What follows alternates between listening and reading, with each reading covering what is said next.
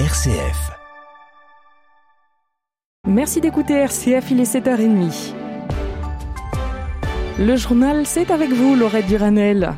Bonjour à tous, bonjour à toutes. À la une aujourd'hui, la prise d'otage de l'ambassadeur de France au Niger, les un an de la mort de Macha Amini en Iran, la très politique fête de l'UMA, et puis de la culture avec les journées du patrimoine qui commencent aujourd'hui, et un peu de bonne conscience écologique avec le World Cleanup Day.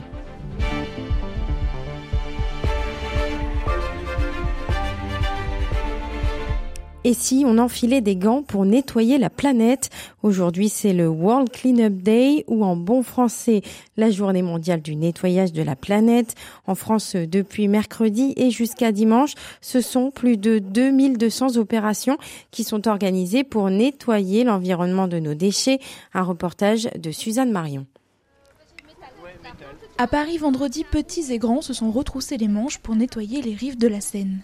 Attention à la planète, très souvent on nous le répète, on nous dit, on nous dit d'être écolo, ça peut tout changer. Cet instituteur est venu avec sa classe de CP. Voilà, ils sont acteurs de tout ça pour que bah, toutes ces questions qui concernent souvent les adultes bah, les touchent aussi et qui mettent du sens sur ces problématiques qui sont très importantes. Mathieu, lui, était avec des collègues. Dans leur entreprise, ils ont des journées de bénévolat à effectuer. J'étais déjà un peu sensible mais c'est vrai que ça aide en fait de dire il y a une journée, un marqueur, on dit ce jour-là, je vais consacrer du temps. En plus, on fait ça en groupe, donc c'est aussi plus agréable que de le faire tout seul euh, dans son coin. Cet événement n'est pas réservé aux grandes villes. Dans la commune de Gonpontouvre, au nord d'Angoulême, ce ramassage de déchets est organisé depuis plusieurs années.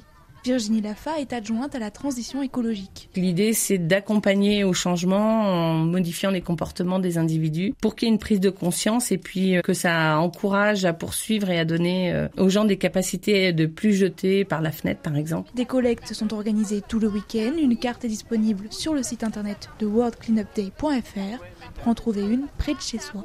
L'an dernier, l'événement avait rassemblé 15 millions de citoyens dans 191 pays participants. En France, 170 000 personnes avaient pu ramasser plus de 1000 tonnes de déchets. Et puis euh, après avoir ramassé les détritus de votre ville, certains profiteront peut-être d'une sortie culturelle à la découverte ou redécouverte du patrimoine à l'occasion des journées européennes plus de 25 000 animations sont proposées partout en France, parmi lesquelles des immersions dans des lieux habituellement fermés au public, comme à Albertville, où les objets collecteurs qui ont fait le succès des JO 1992 s'exposent. Une exposition synonyme de bons souvenirs pour beaucoup. Tremplin 92 vous vous ouvre ses réserves, inaccessibles au public le reste de l'année. Ludovic Bertagnolo, son directeur, vous donne un avant-goût. Voilà, c'est plusieurs centaines de costumes qu'on a gardés, 120 pour être exact, et des objets absolument mythiques, notamment euh, un des 130 exemplaires de torches olympiques qui ont été créés, hein, on possède le 127e modèle, un des quatre modèles de lampe de mineur, ça c'est aussi une de nos pièces maîtresses, et parmi nos costumes, euh, les bulles, voilà, qui étaient euh, portées par les têtes de délégation sportive, et puis également la petite fille qu'on appelle nous la petite fille aux poupées, et qui était la robe aux poupées savoyardes portée par Séverine Pelou, petite fille qui est arrivée aux mains de François Mitterrand, qui a interprété la Marseillaise a cappella, qui a absolument marqué les esprits, et toute une sélection, voilà, de, de différents costumes. Alors on les possède pas tous euh, quantitativement. Euh, par contre, là, on en a sélectionné un à trois, euh, un à trois exemplaires des costumes qu'on possédait, hein, et on en a quand même un joli panel, mm. et donc une, une, très belle collection aujourd'hui qui est la nôtre et dont on est vraiment très très fier. Et pour ceux qui ont la chance d'habiter dans cette région, je, vous pouvez réserver votre place à la Halle Olympique d'Albertville. Rendez-vous sur journéedupatrimoine.culture.gouv.fr. Le nombre de places est limité. Et puis cette journée est également l'occasion de préserver notre patrimoine religieux en péril. Hier, Emmanuel Macron a annoncé le lancement d'une souscription avec une déductibilité fiscale accrue de 75% pour les particuliers. Objectif, restaurer des milliers d'édifices religieux en péril dans les petites communes. Selon l'Observatoire du patrimoine religieux, de 2500 à 3000 édifices sur euh, quelques 50 000 en tout sont dans un état qui fait craindre pour leur sauvegarde. Au Niger, l'ambassadeur de France et plusieurs membres diplomatiques ont été pris en otage par les militaires putschistes. C'est ce qu'a annoncé hier Emmanuel Macron, précisant que les preneurs d'otages refusaient qu'ils puissent s'alimenter et qu'ils mangeaient des rations militaires. Le président a assuré attendre le feu vert de Mohamed Bazoum, le président nigérien déchu, avant d'intervenir. Non loin de là, au Burkina Faso, c'est l'attaché militaire français qui est sur le coup d'une expulsion d'ici deux semaines. Il est accusé d'activités subversives, une accusation évidemment fantaisiste selon le Quai d'Orsay. Il y a un an, Macha Amini, une jeune kurde, mourait après son arrestation par la police des mœurs iraniennes. Un an après, le soulèvement populaire a laissé place à une résistance à bas bruit.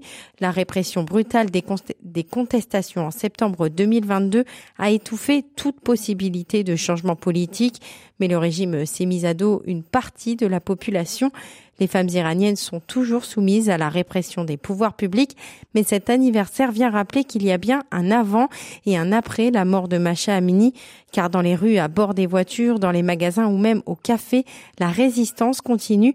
Écoutez Azadeh Kian, franco-iranienne sociologue en études féministes, elle nous parle de la police et des femmes qui continuent de protester continue à arrêter les femmes qui refusent de porter le voile, continue à prendre la photo à travers leurs caméras de surveillance des femmes qui euh, conduisent euh, leur voiture sans sans le voile. Les voitures sont euh, confisquées, les femmes perdent leur emploi. Enfin, il y a tout un tas d'exactions hein, qui sont commises par le régime contre les femmes qui refusent de porter le voile. Et pourtant, le mouvement continue. Les femmes qui se sont soulevées contre les exactions commises et contre les préceptes imposés, en l'occurrence le port obligatoire du voile, continue à désobéir avec énormément de courage.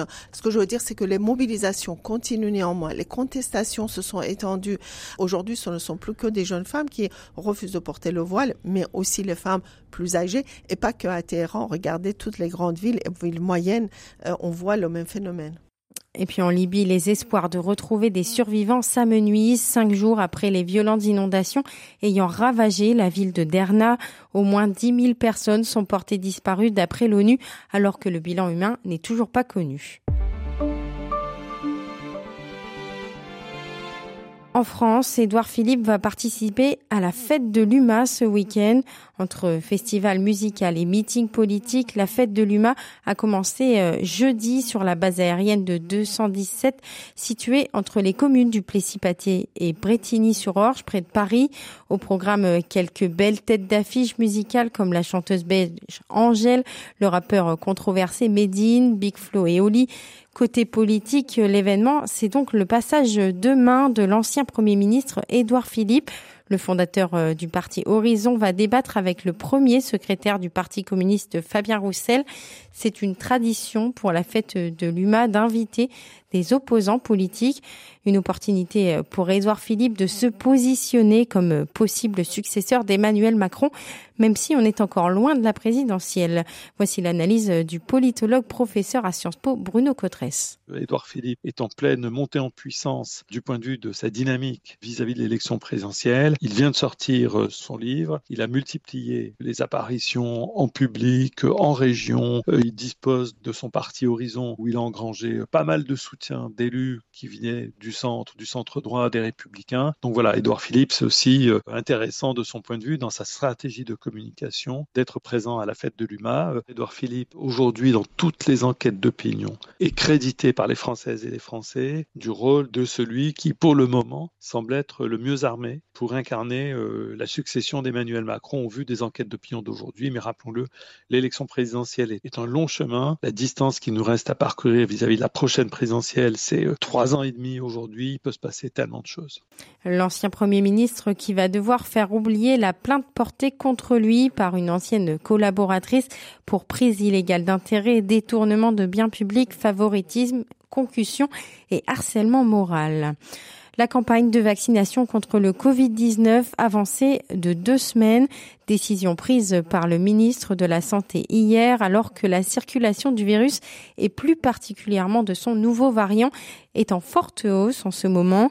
L'incidence aurait progressé de 30% depuis la semaine dernière d'après euh, Aurélien Rousseau. La campagne débutera donc finalement le 2 octobre et ciblera essentiellement les plus de 65 ans, les personnes fragiles, les femmes enceintes ainsi que les résidents d'EHPAD.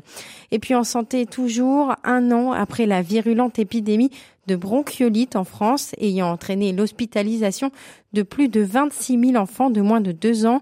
Le gouvernement a tiré les leçons. Une campagne d'immunisation a été lancée hier contre le VRS, le virus respiratoire syncytial. Sylvain Duchesne est pédiatre et membre de l'Association française de pédiatrie ambulatoire. Il explique la particularité du Befortus, le nom de ce traitement qui peut être prescrit à l'ensemble des nourrissons nés à partir du 6 février 2023. Le Befortus, c'est ce qu'on appelle un anticorps monoclonal, c'est-à-dire que les vaccins usuels que nous utilisons en pédiatrie vont stimuler l'immunité. Euh, ce vaccin va lui donner une protection euh, en apportant des anticorps hein, pour lutter contre ce VRS. Cette protection sera valable pour euh, l'hiver, hein, pour environ les 5-6 mois qui suivent l'injection. La vaccination ne va pas forcément empêcher une bronchiolite, mais empêcher les formes graves. On encourage fortement les parents et, et d'ailleurs, je parle de ce vaccin depuis fin juillet et euh, l'attente des parents est très très forte. On a une réponse assez positive de, de, cette vaccination et les parents sont, enfin des jeunes enfants, en particulier ceux qui ont connu une bronchite parmi parmi la famille ou l'entourage, attendent ce vaccin avec impatience. Sylvain Duchesne, pédiatre et membre de l'Association française de pédiatrie ambulatoire.